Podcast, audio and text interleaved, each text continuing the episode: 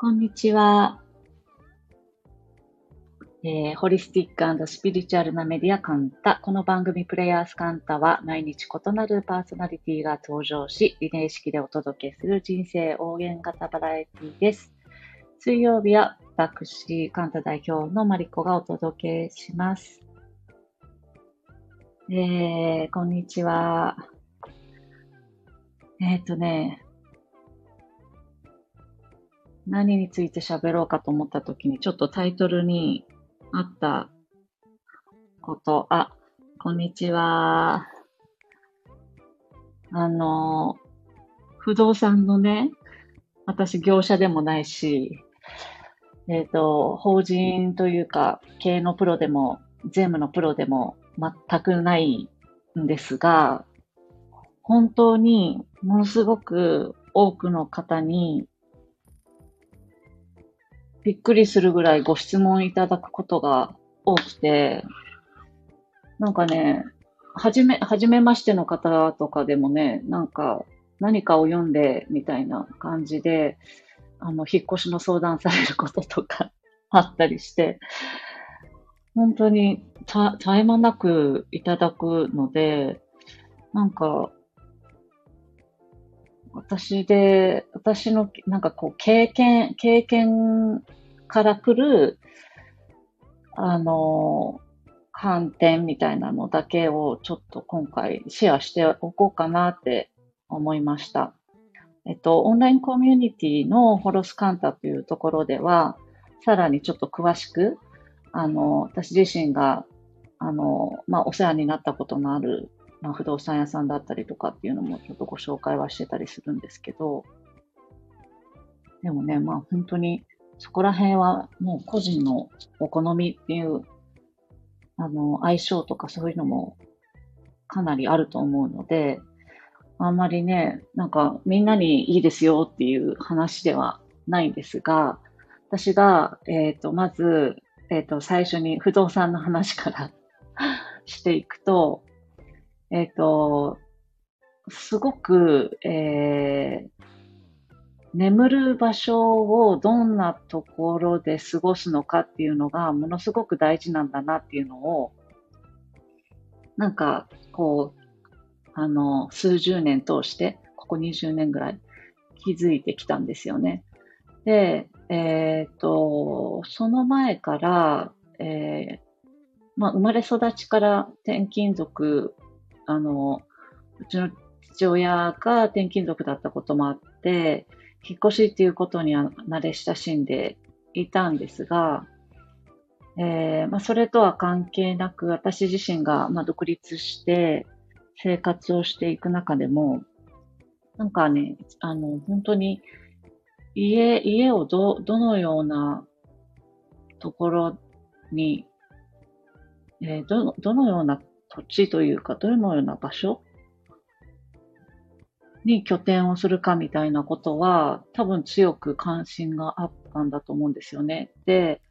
えーまあ、10年間サラリーマンをやっていたときに、えー、あの、サラリーマン時代って月収がありますよね。で、月収の通常何、何パー、その3割ぐらいに家賃を抑えたいみたいな言われた時期あった？なんかそういう決まり、なんかそういう、なんていうの、集合意識なんかあるよね。でそういう集合意識とはかけ離れて、ほとんどの月収を私家賃に払うぐらい、多分住む場所に常にこだわってきたんです。で、えー、なんか、なので、それってまあ人それぞれあると思うんですよ。なんかお洋服にすごい比重があるとかさ、食、食に対してすごい比重があるとか、あなんか何かしらのああの美容系のものに比重が多いとか、えー、学びとかそういうのに多いとか、旅に多いとかってあると思うんですけど、私の場合は、まあ、常日頃から多分住居に対しての重きが多分多かったんだろうなと思っていて、で、えー、その時に住みたい場所とか、その時の自分にとって環境がいい場所ってどこだろうっていうのをよく常に考えてるんです。で、それってやっぱり自分の、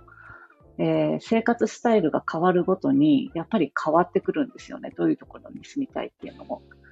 で、サラリーマン時代はやっぱり会社の近くに住みたかったんです。なぜなら、えー満員電車が大嫌いで気持ちが悪くなるので もうなんか満員電車に乗らなくていいようなエリアに住んで、最悪歩けるとか、もしくは自転車で通えるとか、もしくは、えっ、ー、と、まあ、本当に電車乗ったとしてもそんなに長時間乗らないとか、そういう感じのあの選択をしてました。みたいに、なんか、あのー、その都度の、その都度の自分にとってのこうこういう生活をしていたいっていう視点に合わせて好みも変わるので、あのー、本当にその都度引っ越してた感じです。で、えー、あ、そう、その観点で言うと、それ、私の場合は、えっと、不動産に対してもそうだし、物とかに関しても多分同じような感覚をちょっと持っているんだと思うんですよね。物に、物でものすごくいろんなエネルギーを、あの、住居もそうですけど、日々生活している中で、えー、なんかこう、思い出としてこう積み重ねていく分、そのエネルギーがすごいあの、積み重なってるなっていうのを感じていて、えー、特に、まあ、洋服とかがすごく大きいのかもしれないんですけれど、洋服に関しても、なんとなくその時の旬みたいなものがあって、その旬を過ぎたものを身につけるっていう感覚がちょっと違和感があって、割と、あの、なんだろう。すごく、たくさんのワードローブの中からお洋服をこう、コレクションして、毎日いろんな洋服を、あの、なんかこう、毎日違う洋服着て、こう、おしゃれを楽しみたいっていう感覚がなないので、あまりないので、というよりかは、その時に気に入っているのを集中的に着ているっていう感じがすごくあります。で、そういう、多分、汗の双子みなのかもしれないんだけど、そういう感覚と同じような感覚で、えっ、ー、と、家っていうものも見ているので、あの、なんとなく、そろそろ別のエリアで生活してもした方がなんか上がるかもみたいな感じがすると、別のエリアに引っ越そうかなみたいなこととか、別の、もうちょっとこういう、えー、エリアのこういうバイブスで、こういう生活みたいなのがこう、ちょっと見えてくると、そういうのを探したりとかしています。なので、そう、そういう感じですね。でもだから、あまりにも引っ越しすることが、そんなに珍しいことじゃなくなりすぎているので、えー、引っ越したいって思ってるのに全然引っ越してないっていう感覚がもったいないなってよく思っていて、引っ越したい。なんかどっかどこかちょっと自分の家の中でここは気に入ってないんだよねっていうのがあったとしたら、まあ、持ち家だとそうそう簡単にあれだけれど、賃貸であれば、あの、もう自分がそう過ごす場所だからこそ、そこはものすごく自分ケアの一つとして、なんか頑張って引っ越し先探して引っ越したらって思っちゃう感じです。で、引っ越しをやっぱり何度も繰り返してきた身からすると、なんか、引っ越すとやっぱり大きく現実が動くことがすごく多いんですよね。サポートしてもらうみたいな。何か、あの、何か打破したいな、みたいなモヤモヤがあったとしたら、なんかそ、それのなんかサポートがすごく入る、応援が入るみたいな感覚がすごくあって、それってなんか、引っ越しっていうものだけじゃなくて、きっとそこにまつわるエネルギーみたいなものを、なんかこう、綺麗にクリーニングしているっていうのがあるんじゃないかなって思っています。だから、なんかこう、引っ越すたんびにやっぱり物の整理は、あの、おのずとするようになるし、あの、不必要になったものとの対話っていうのが必ずあるだろうし、えー、そしてお家をきれいにするとか、掃除するっていうのも必ずついてくるので、なんかそういったところで、なんかこう、きちんとその時の自分に合った、えー、エネルギーに整えていくっていうものがあるんじゃないかなっ感じています。それがなんかこう、自動的に応援されるような流れを生む、なんか開運ブーストがかかるような、そういう感じに流れてるんじゃないかなっていう気がしています。でね、昔、あの、フリーで編集者をしていた時に、ファイナンシャルプランナーの方を取材した時にも、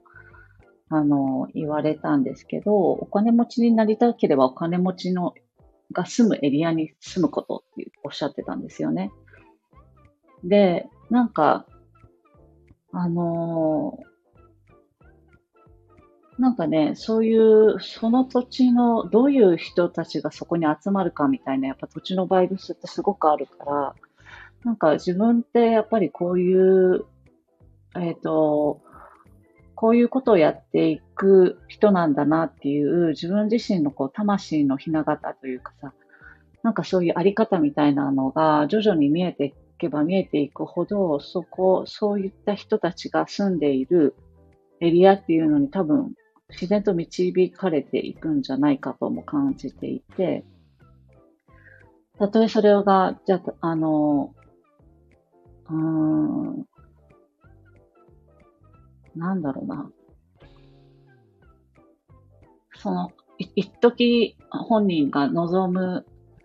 えー、望まないことだったとしても、やっぱり魂が望むことが優先されるというか、そういうなんかね、えっ、ー、と、自動修正がかかりやすいのが、不動産だなって思っていたりして、それだけ、あの、引っ越すと、やっぱり引っ越し資金かかるし、引き金、平金かかるとかさ、あの、お金というエネルギーが、まあまあ大きいエネルギーが動くからこそ、えー、えー、っと、本来のところじゃないと、ちょっとじゃあ審査が通らないとか、何か、あの、大家さんとのなんかの条件が合わないとか、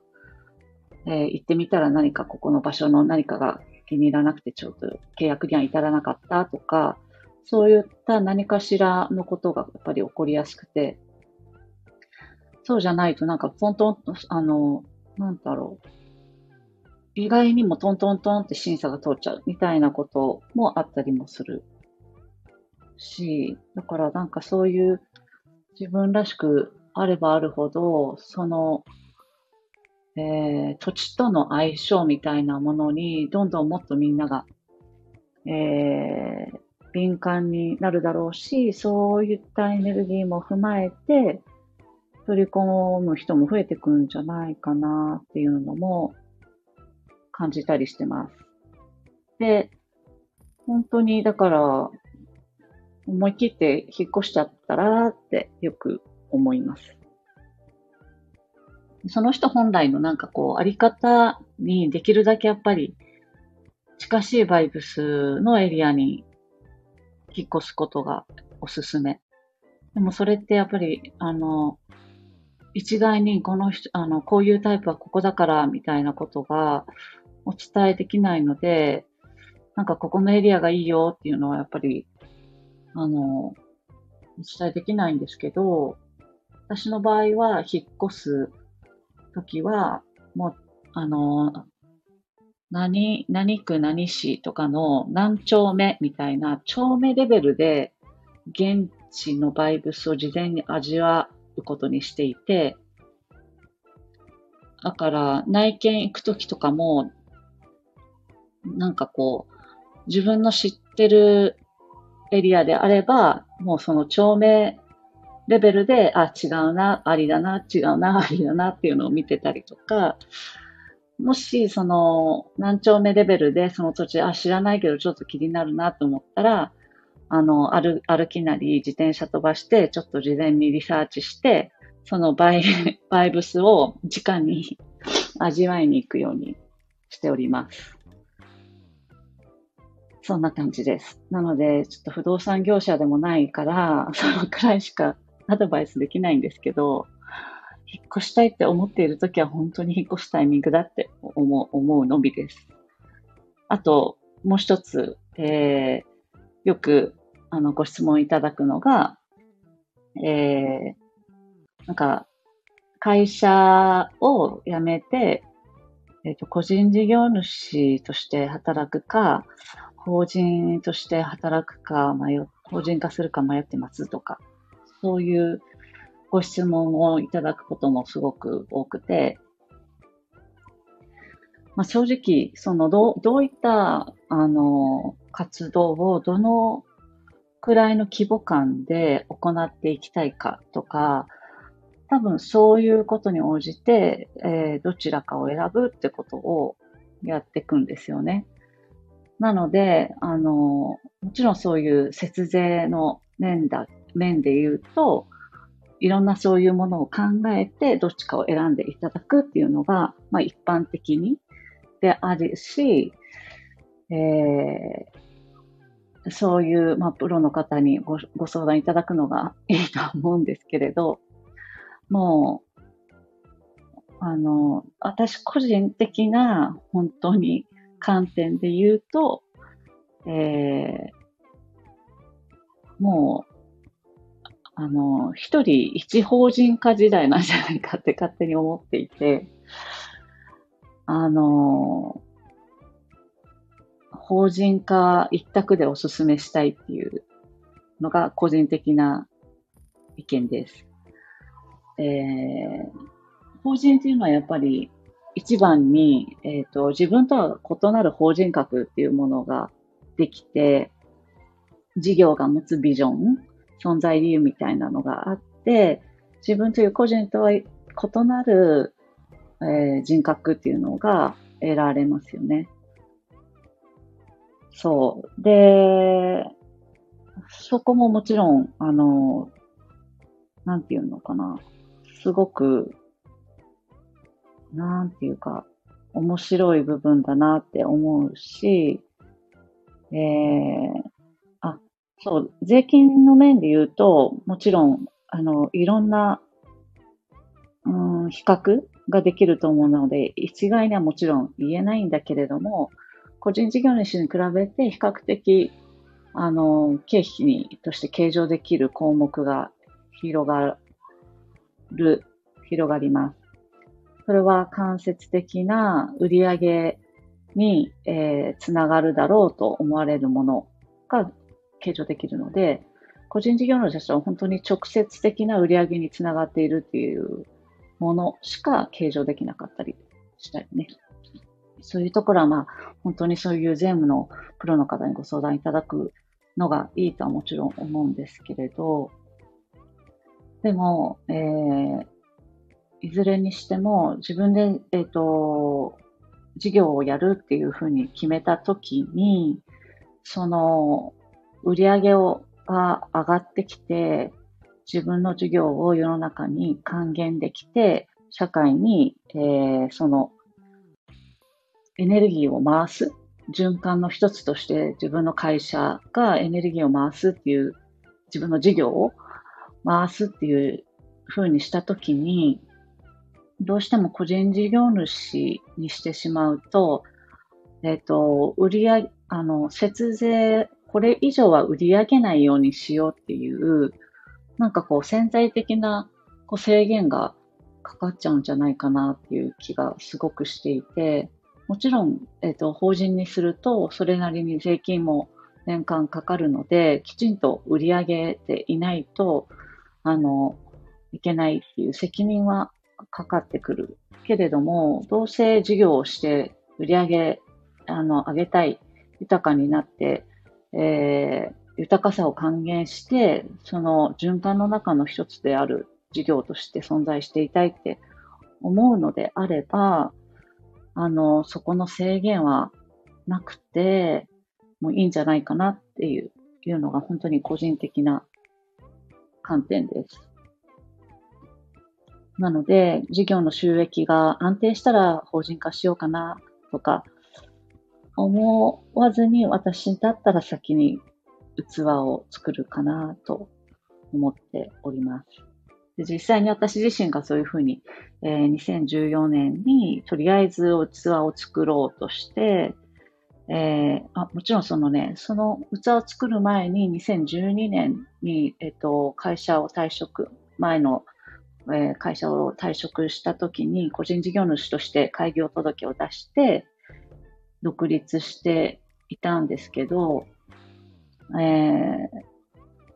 その時ちょうどたまたまなんかね、大手企業の方からの案件が来た時に、法人でないと契約できないってエージェントの会社の方に言われて、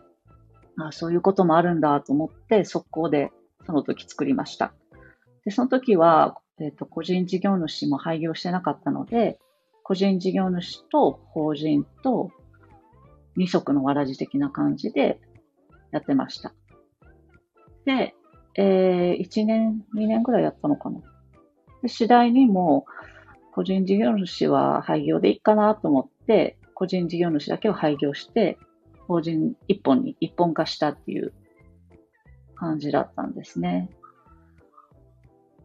で、あの、その法人でないと契約できないよって言われた大手企業さんとはちょっと別の条件が合わずに契約にはもちろん至らなかったんだけれども、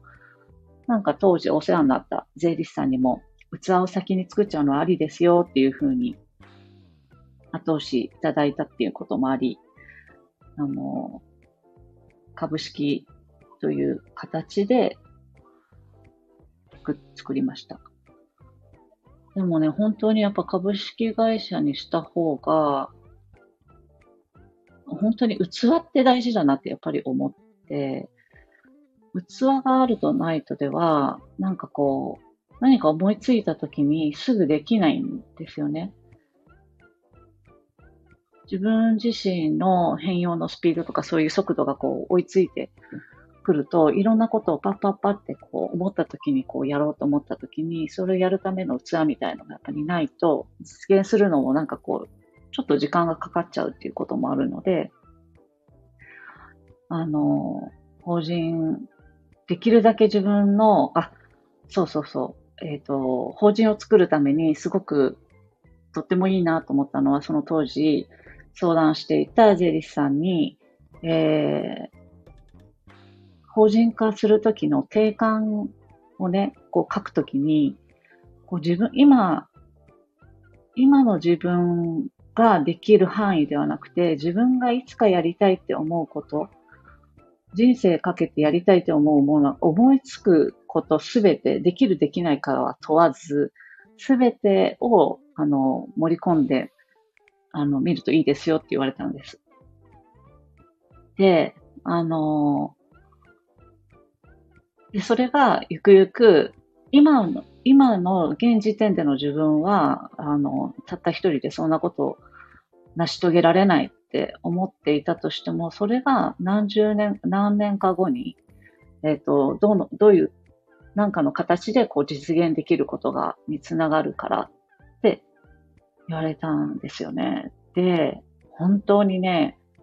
まさにそういうふうになってるんですよ。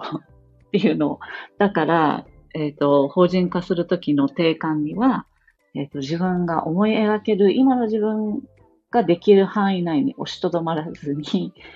あの、本当にこんなことやりたいなっていう、あらゆる夢をバーって書いていくっていうのが、おすすめです。で、だから当時私はその編集者として独立してたし、そういう編集、えー、制作、企画制作みたいなことをを実際はやっているだけの一フリーランスとして、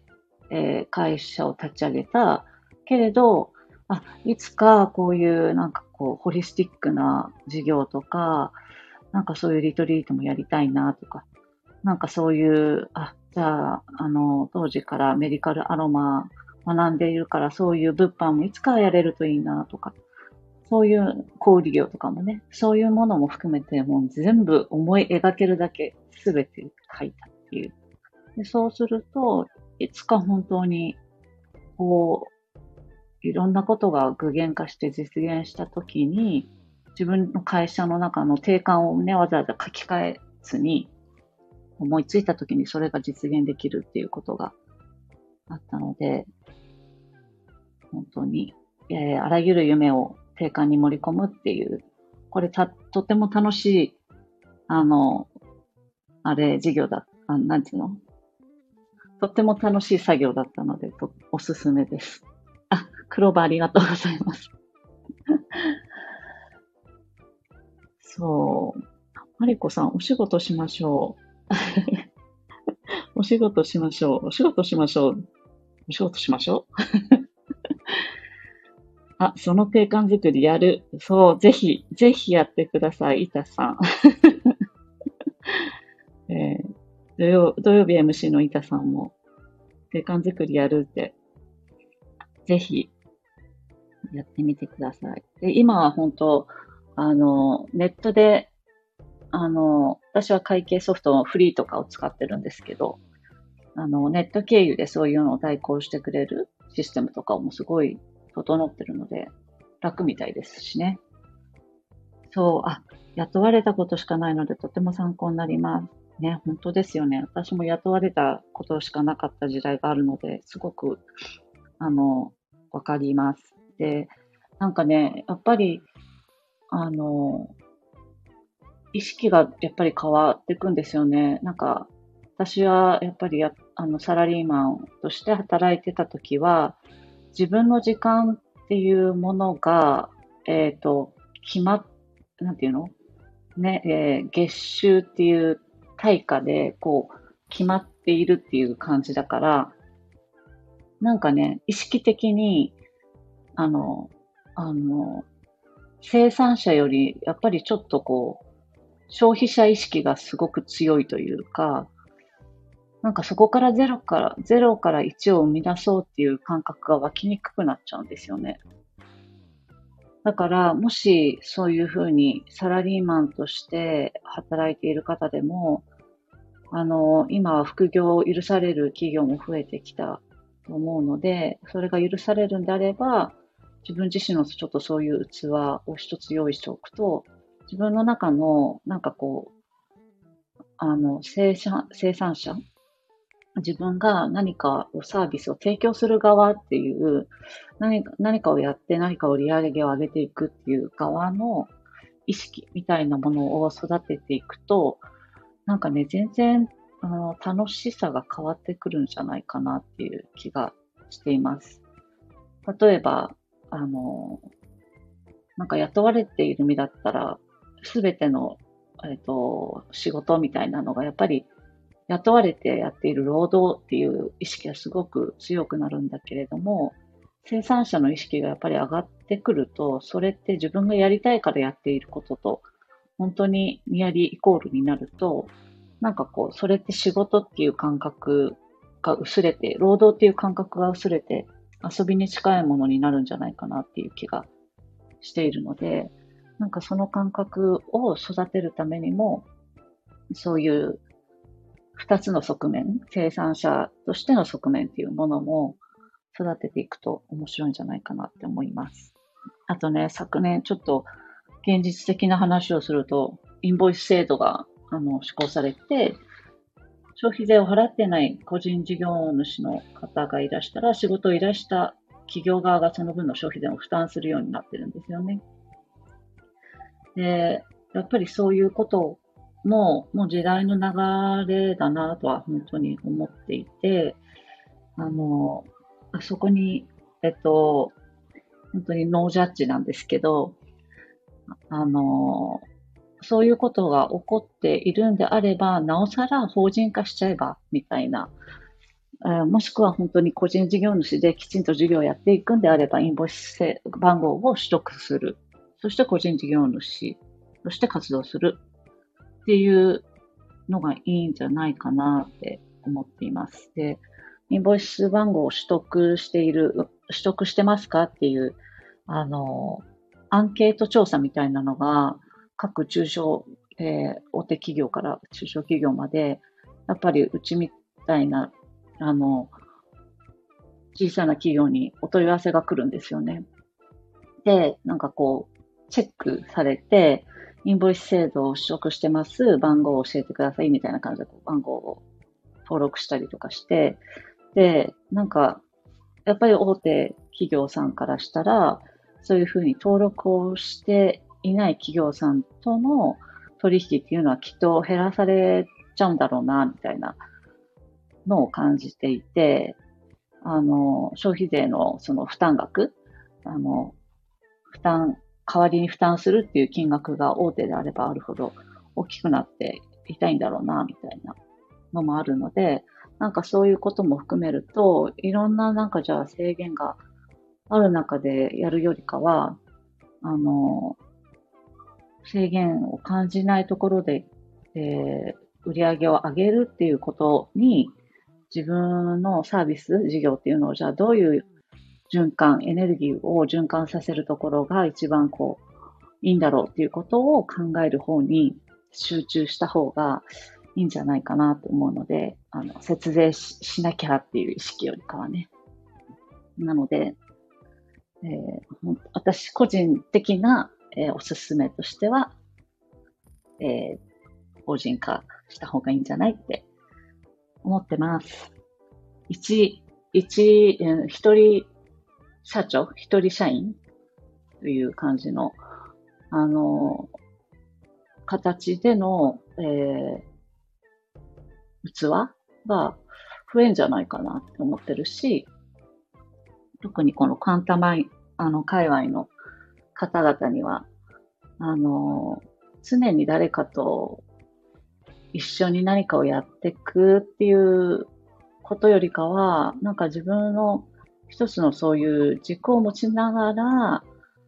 えー、自分のその会社には自分がきちんとコミットして責任を持つ。でそれをやりながら、じゃあお互いに横が、あの、つながり合って、協力しながら何かを生み出すってことをしていける方々が多いんじゃないかなっていうのと、そういうのが向いている方々が多いんじゃないかなっていうのも感じているので、おすすめです。そう、あ、法人化ワクワクしてきました。いいですね。法人化して、ぜひ、やって、法人化。法人化多分やる。ぜひ、やってください。法人化しましたって言って、そしたら 法人化しましたって教えてくださいでね、本当になんかね、まあ、個人事業主の方もそうだし、あ個人事業主の歴が長い人もそうだし、法人歴の長い人もそうなんだけど、やっぱりね、仕事をしていて、あの、なんかこう、なんて言うんだろうな。なんかそういう責任みたいなものがものすごく培われるよなってすごい感じていて、それは私がただ単なるサラリーマンで仕事をしていた時も、えー、お仕事する相手ってやっぱり個人事業主の人とかが多かったんですよね。スタイリストさんとか、ヘアメイクさん、カメラマンさんとか、まあそう、あの、フリーランスで個人事業主で働いている方々がいらっしゃったり、まあ、えっと、編集とかライターさんもそうなんですけど、その人たちと一緒に仕事している時の感覚って、なんか、やっぱり自分の事業としての責任をものすごく持ってやってらっしゃるから、なんかね、あの、なんて言うんだろうな、誰もが出し惜しみのないエネルギーの循環をきちんとしていて、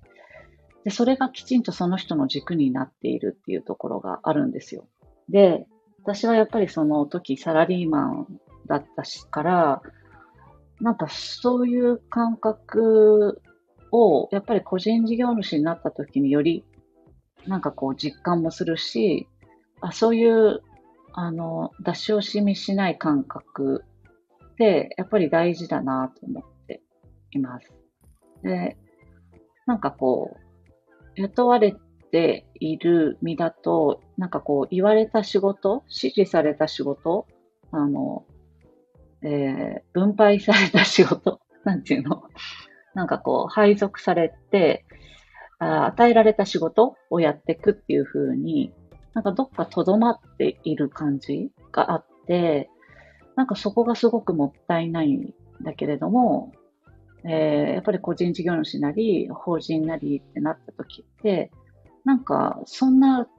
あの、せこいことしないというか、なんかこう、狭、狭いところ、なんかこう、意識が狭くないとか、猟犬が狭くなく、きちんとその広いところで見ているから、なんかそこを、そういうふうな自分自身のエネルギーの出し惜しみのない活動をした先に、なんか思ってもみなかった展開に広がりやすいんじゃないかなっていう気がしてるんです。で、そういう感覚を育育っていく、育っていく時代、育てていく時代。それが本当に、あの、これから求められているし、一人一人が個性で生きていく時代だからこそ、それが事業化される。そういう、そういうことが事業化できるプラットフォームも揃ってきているとか、そういうことを感じたりしています。で、長くなってしまいました。40分も喋っちゃいました。あ、法人化しましたって言えるように今年頑張ります。ぜひ、楽しみ。自分を出し惜しめないエネルギーが交わるってすごく楽しそう。そうなんですよ。本当に、あの、なんかね、ほら、バイトとかさ、サラリーマンみたいな、なんかこう、雇われ体質が育つとさ、自分の時間、時給換算しないですか？なんか、もったいないですよね。なんかそう、そうなるとそこ、そこに押しとどまって、なんかそれ以上はやらないみたいな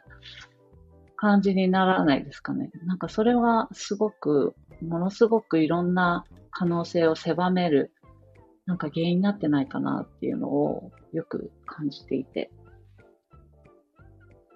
出し惜しみない活動をぜひ。あ、スターのプレゼントありがとうございます。そう。私もだからバイトもたくさんやったし、そういう自分の時間っていうものを時給換算していたこともあるので、なんかそういう、それにせば、それ、それに、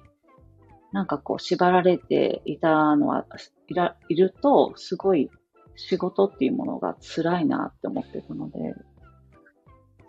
あ、そう、時間休換算から抜け出したいですよね、本当に。あ、板チョコまでありがとうございます。あ、スターもありがとうございます。そう、ノーモア時給換算。幸せな青い鳥、ありがとうございます。そうそう、時給換算すると損得計算してるよね。そうそうそうそうそう。無意識に。もったいないんですよ。本当に。なんかね、自分、自分の、えっ、ー、と、なんて言うんだろう、エネルギー、自分が本当は出せるエネルギーを、なんか遠慮するだろうし、遠慮したエネルギーは、その遠慮した分でしか相手にも伝わら、周りにも伝わらないし、思っています。はい。今日も聞いてくださりありがとうございました。えっ、ー、と、私は不動産業者の、業者でもなければ経営のプロでもないので、本当に細かいことはプロに確認いただきながら。でも、引っ越しちゃえっていうことと、法人しちゃえっていうことは変わらないので。皆さんのご報告も楽しみにしております。ありがとうございました。